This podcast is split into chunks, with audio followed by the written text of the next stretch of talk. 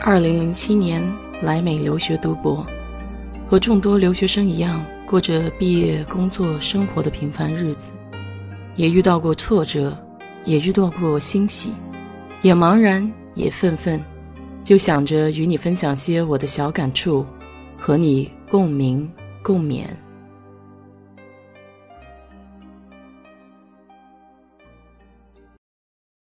嗨，你好，我是 DJ 水色淡紫。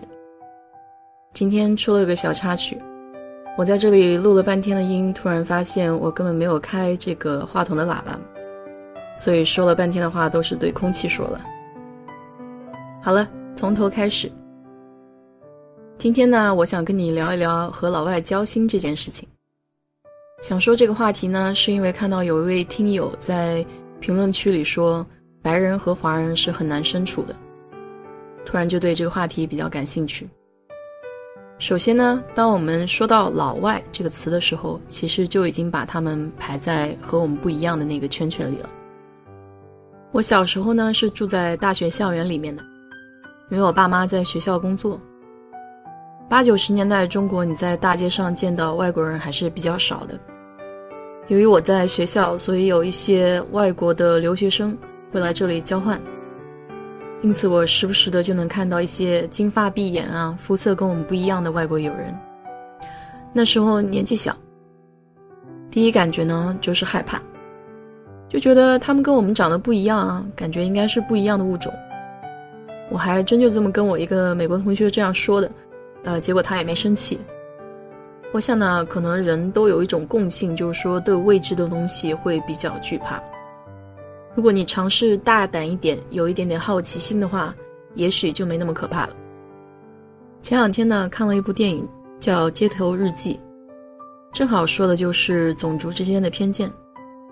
这部电影呢，就是发生在校园里，一位老师用自己博大无私的爱去感化一群不务正业的学生，消除他们对彼此族裔之间的隔阂。且不谈族裔这件事情吧。交朋友呢，本身就是需要两个人之间的相互欣赏。如果你已经对一个人或者一类人产生了偏见的话，这是很难去交朋友的。我们很难去改变别人的想法，但是我们可以控制自己的想法，还有行为。影片当中的这群青少年呢，都是在不同的环境背景下长大，他们有一个共性，就是在成长的过程中都或多或少受到了欺凌。并且这些欺凌都是来自于不同的族裔，所以人小时候的这种阴影和小时候的成长环境呢，会对以后产生比较大的影响。就像我小的时候觉得这群外国人跟我们就是不一样，所以我到美国来了之后呢，有一段时间也确实是很难适应的。我比较害怕跟他们直接交往，再加上语言上的不留意而产生的这种自卑心理吧。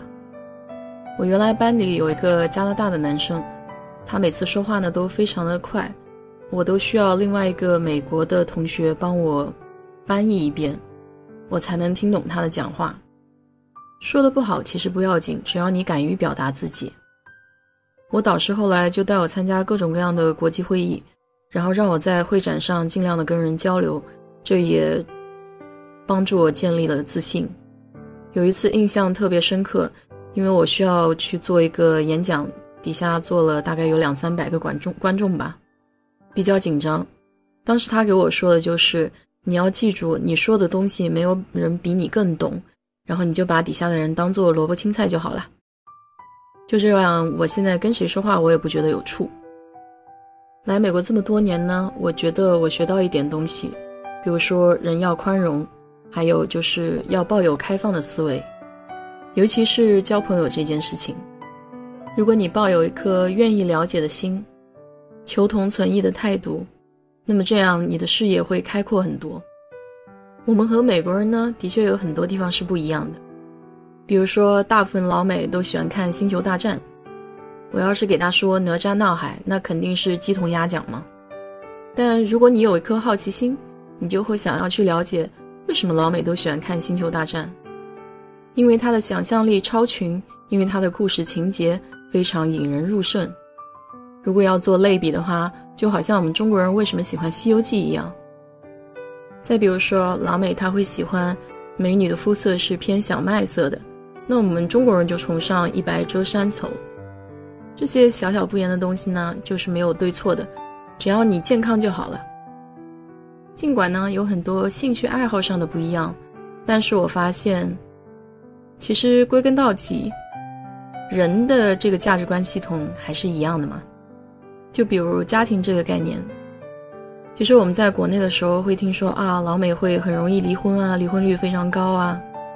但其实你到了这边才会发现，他们其实是很注重家庭的。只要建立了家庭之后，基本上还是围着小家转的。当然，老美不轻易结婚，不轻易做承诺，这是另外一种说法哈。在子女教育方面，可能方式不一样，但总而言之。还是非常爱孩子的嘛。抓住这几个大的根本，你想要跟美国人深入交流，也不是一件难的事情。当然，有些情况呢，可能也因人而异。有些人呢，会比较注重自己的隐私，在没有跟你交往很深入之前呢，他是不会跟你聊聊自己家庭的事情的。那我们就用一些开放的思维，多去了解他的兴趣爱好喽。男生呢，就多聊聊运动，多聊聊财经。多聊聊金融方面的事情，女生嘛，你就多聊聊这种衣服啊、化妆品啊、包包啊这些，还有一些共同话题可以聊的，就是电影啊、电视这类。先从兴趣爱好入手，慢慢的熟悉了以后呢，你们就可以聊一些比较私密的话题了。以前呢，听到过一个小秘诀，就是说如何看你身边的同事跟你关系好不好，那就看他会不会跟你说一些小八卦。如果他愿意跟你说一些跟别人不愿意说的事情，那说明他在心底里还是比较信任你的。当然，排除那些惹是生非的人哈。言而总之呢，就是不管他是美国人也好，德国人也好，日本人也好，非洲人也好，什么样的肤色、什么样的发色，并不决定他是一个什么样的人。我们呢，只跟自己觉得。值得交往的人在一起，也不用过分的勉强去融入什么样的圈子。一句话总结就是做自己就好了。好了，今天就给你聊这么多吧。如果对这个话题感兴趣的话，就在我的评论区留言，谢谢。